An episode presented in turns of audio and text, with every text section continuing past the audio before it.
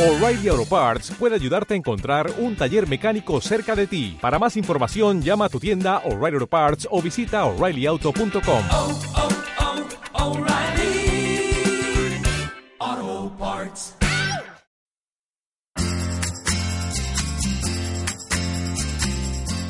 Esto es Emprende tu negocio, el podcast que te cuenta los secretos de éxito de emprendedores y negocios de todo el mundo. Con ustedes, Estefania Gay.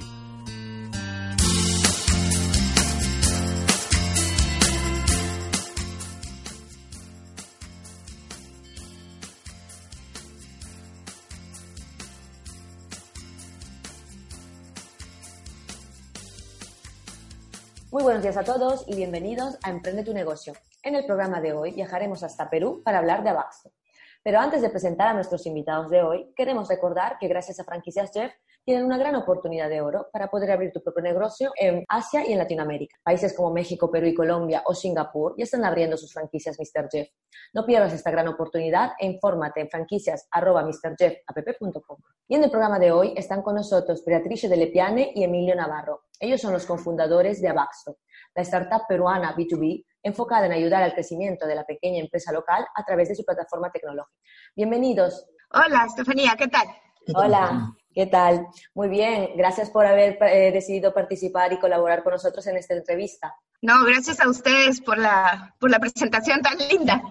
No. Pues nada, Beatriz y Emilio, eh, contarnos un poco más sobre Abaxto, cómo nació el proyecto, cómo funciona. Bueno, el proyecto nació eh, por una necesidad. Eh, la tiendita de la esquina no tiene tecnología y en verdad es muy caro poner tecnología porque ellos no tienen eh, wifi, no tienen computadoras.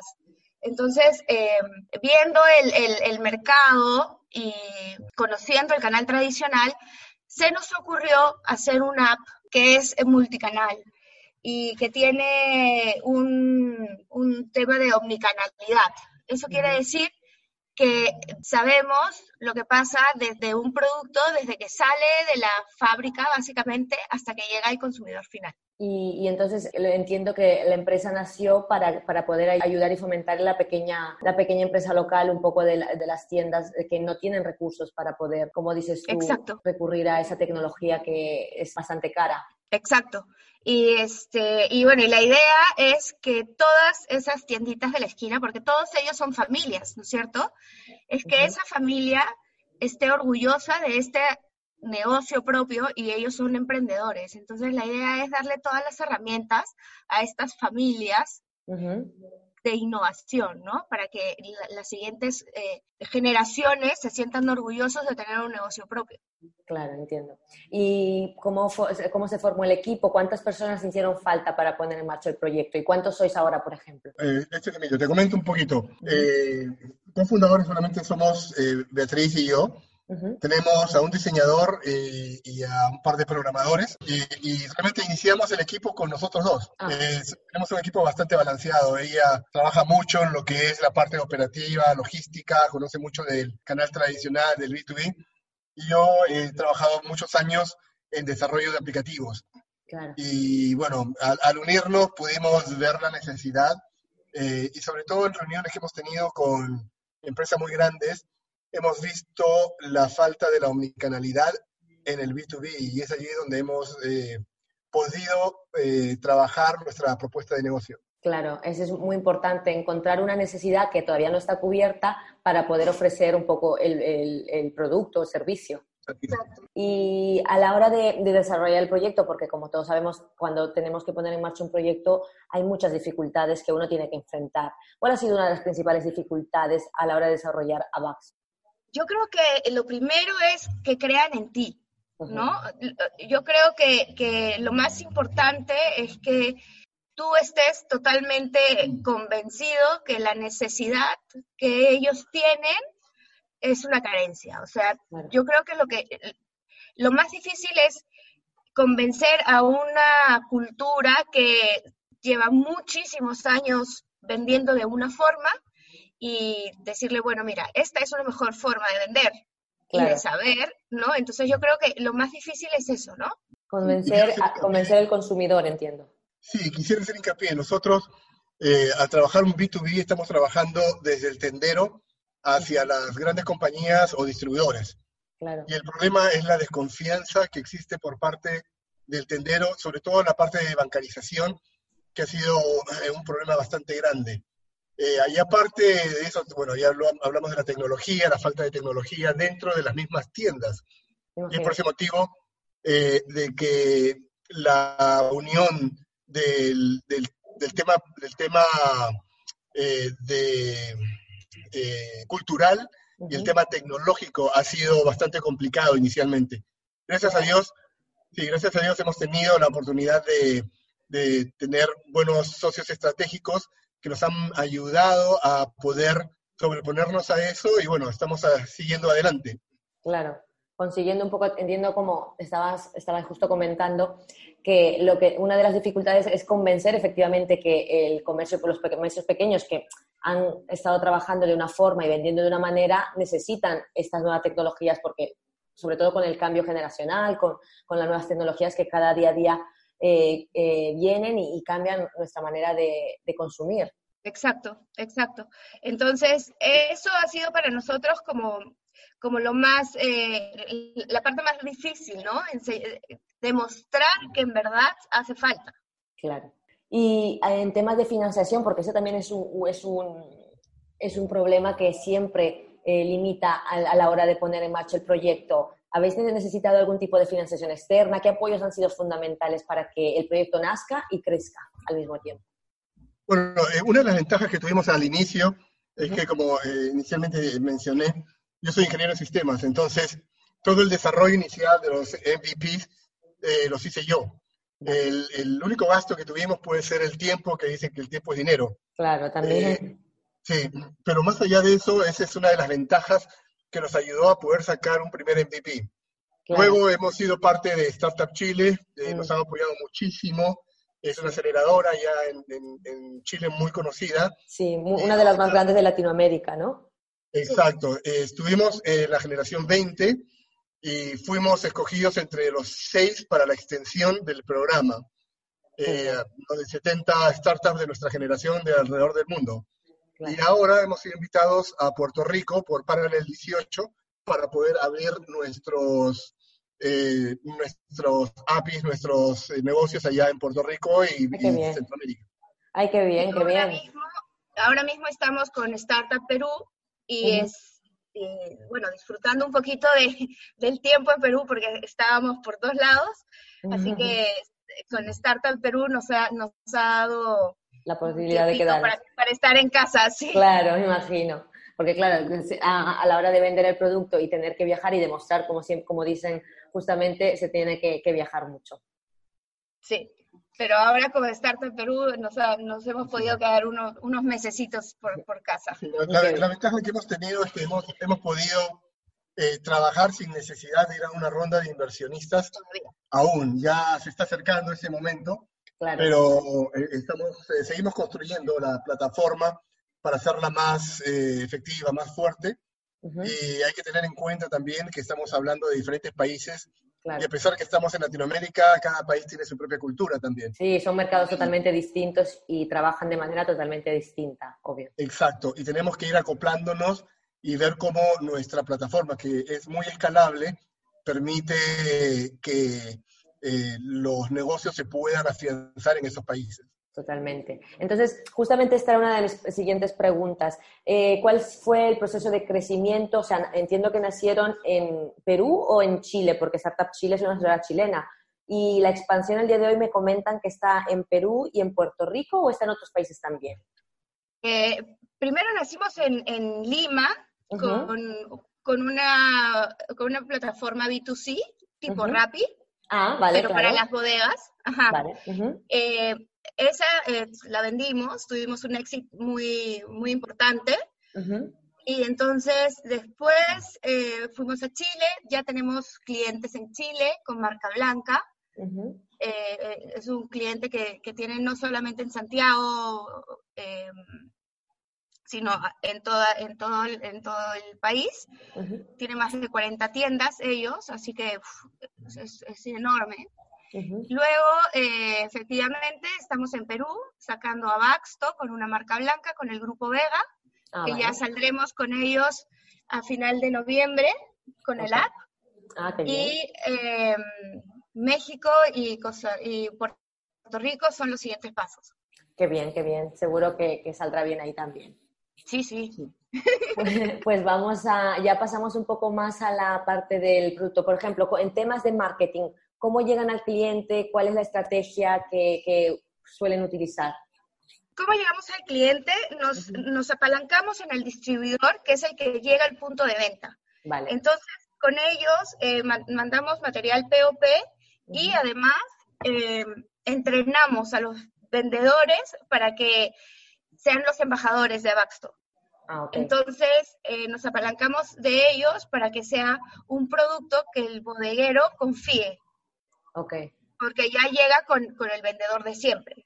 Ah, ok, entiendo. Que el proveedor que les da el... el- Claro, el proveedor que les lleva la, la Coca-Cola, me invento, es el que le va a decir y le va a enseñar cómo funciona Baxto. Vale, entiendo. Una, una cosa interesante que, que ocurre y, y es parte, parte de ir conociendo el mercado, ir aprendiendo del mercado. Eh, nosotros empezamos, por ejemplo, en el caso de Chile, empezamos con, con un distribuidor que es uno de los más grandes de Chile, Ujú. que tiene más de 60.000 puntos de venta en el país.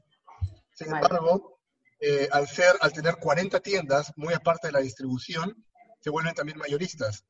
Y es por ese motivo de que el mismo aplicativo, a pesar que es un B2B, puede ser utilizado por, por personas de a pie, los ciudadanos de a pie, Ujú. para, para pedir productos al mayoreo.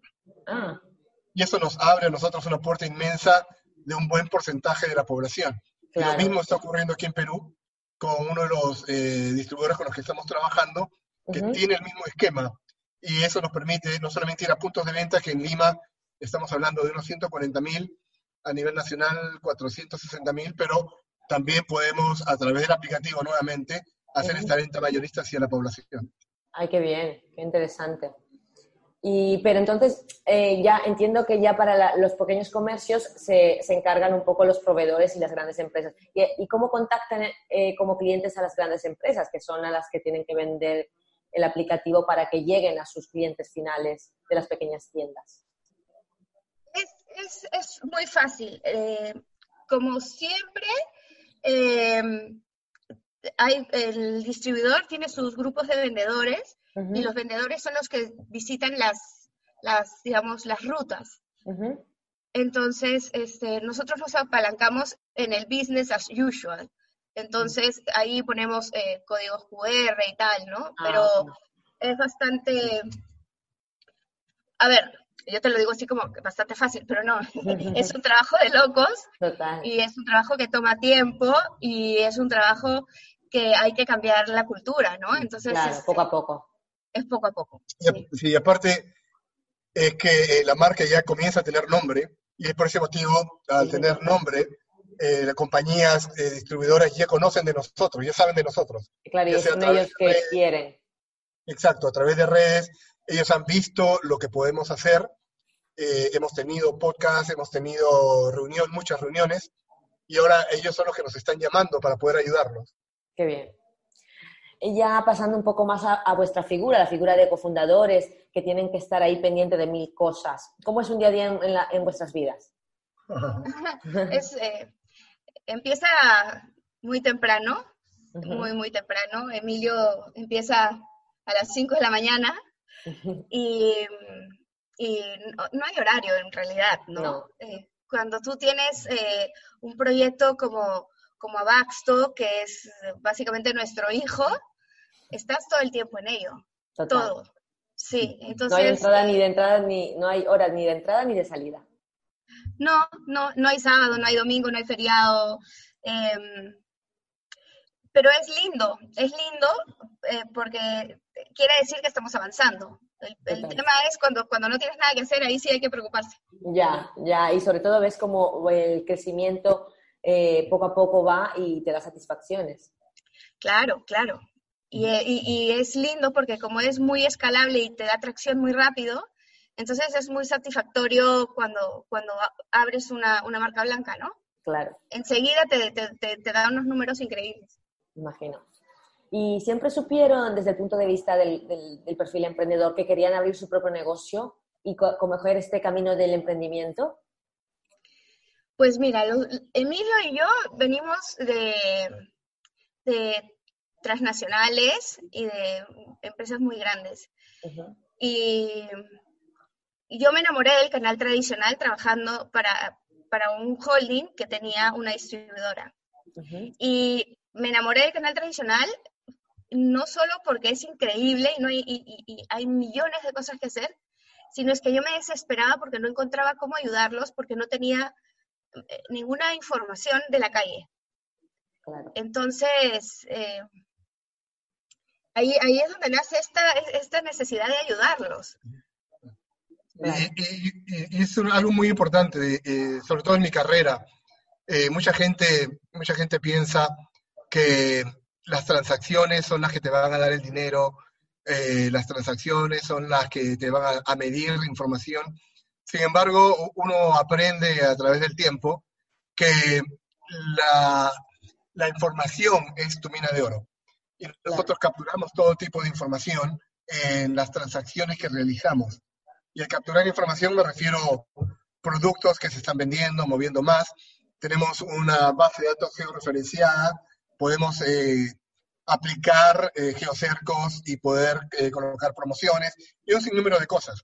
Pero siguiendo un poco más allá de eso, también tenemos el concepto de Big Data versus Street Data. ¿Qué ocurre con eso? cuando hablamos de Street Data, que muchas, muchas veces muchas compañías la dejan de lado porque piensan que el Big Data le va a dar todo, se olvidan de lo que ocurre en los gobiernos, tal vez la inestabilidad de ciertos países, eh, tal vez las leyes de ciertos países, y eso influye mucho en el tipo de trabajo que hacemos nosotros. Qué bien. Y en un, en un ecosistema como ese de las, startups, que es el que actualmente estáis viviendo ahora, se sabe que hay cambios muy repentinos y todo es, es un cambio continuo un día a día. ¿Qué, ¿Qué, opinan personalmente haber vivido estos cambios tan rápidos y pertenecer al ecosistema de las startups? Mira, te comento, yo he trabajado muchos años en corporaciones en Estados Unidos. y, una de las quejas que yo tenía era que si queríamos hacer algún cambio, había demasiada burocracia. Total. Aquí lo que vemos es que si es que hay que hacer algún cambio, se hace de forma casi inmediata, porque sabemos que el resultado va a ser el mejor. Es lo que llamamos un pivot. A mí me parece que es eh, una forma de trabajo muy efectiva. ¿Por qué? Porque te permite no solamente innovar, sino te permite poder dar resultados de una forma muy rápida. Eh, y personalmente, eh, yo estoy feliz eh, en este sistema. Dejé la corporación y me he dedicado al 100% a trabajar en el ecosistema de startups. Claro, además te permite poder, como dices tú, pivotar en el momento en que te das cuenta que algo no está funcionando, porque si algo no funciona, igual hay que cambiar estrategia para poder mejorar y cambiar para que al final se consiga el éxito. Exacto. Claro. Hay que, hay que invertir en donde se debe invertir. Total no, no tirarlo o hacerlo a la ciega. Además, con datos, como estaban ciertamente diciendo, es aún mucho más rentable. Exacto. Y ya para ir terminando, para todos los emprendedores que nos están escuchando, que quieran empezar este camino del emprendimiento, ¿tienen algún tipo de herramienta que aconsejar, algún libro, portal o consejo que simplemente quieran dar a quien quiere pensar de, emprender? Eh, para mí lo más importante es estar 100% seguro que quieres hacerlo y que no se rindan a, la primera parte que no les sale, ¿no? O sea, tener, eh, hay que manejar mucho la frustración y, estar muy, o sea, tener siempre presente la, meta final y no importa que cambies de cosas en medio, pero siempre tener la mirada a, la meta, ¿no? Y no perder la esperanza. mira, más que no perder la esperanza es tener muy claro el camino a donde quieres llegar. Ya. ¿No? Este, y, y, que tengan confianza en ellos y confianza en el producto que están sacando, ¿no? Y sobre todo, antes que gasten un peso, yo creo que lo que tienen que hacer es un, una muy buena investigación de mercado y a dónde quieren estar. Para saber dónde quieren llegar, justamente. Y personalmente, cuando, cuando se habla de startups, es muy importante el equipo que uno posea. Por ejemplo, nosotros, nosotros estamos en un startup tecnológico. Eh, y aquí en Perú y en Chile hemos visto varios tecnológicos donde no hay ningún programador como, como parte del equipo. Eh, es todo comercial y tienen que apoyarse en terceras personas para hacer el desarrollo, ya sean de los MVPs o desarrollo de los mismos aplicativos. Y eso eh, conlleva varios problemas, ¿no? Y uno de ellos es que tú no eres el dueño del código, no eres el dueño del aplicativo en sí, no sabes cómo va a funcionar, qué está haciendo, qué está ocurriendo, y eh, vas a perder. Eh, nosotros, gracias a Dios, no tuvimos ese problema, pero yo lo he visto en otros startups, y en nuestro caso nosotros somos dueños completos tanto de base de datos como de aplicativos, de algoritmos y un sinnúmero de cosas que son solamente de uso nuestro, que nadie más tiene acceso a ellos. y eso es el, corazón de tu startup. Claro, y tienes el control, como dices tú, total del proyecto. Exacto. Pues nada, muchas gracias. ¿Cómo se pueden poner en contacto los usuarios con ustedes? Eh, mira, se pueden poner en contacto a través de nuestra página web, que es www.abaxto.com. Eh, allí hay un formulario de contactos y a través de ese formulario se pueden contactar con nosotros. Genial. Pues nada, eh, Beatriz y Emilio, muchas gracias por habernos dedicado estos minutos de su día para compartir con nosotros el caso de Abaxto y, su experiencia. Gracias. No, gracias a ti, Estefanía, y ojalá que, todos los que están queriendo emprender se, se animen y se tiren a la piscina. Seguramente. Gracias, ¿eh? Que tengan un buen día. Gracias, gracias.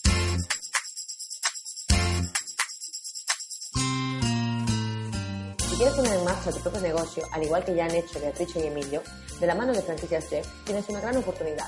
Contáctanos en franquicias.mrjefapp.com o visita nuestra página web y recibirás toda la información. Muchas gracias por escucharnos y hasta la semana que viene. Adiós.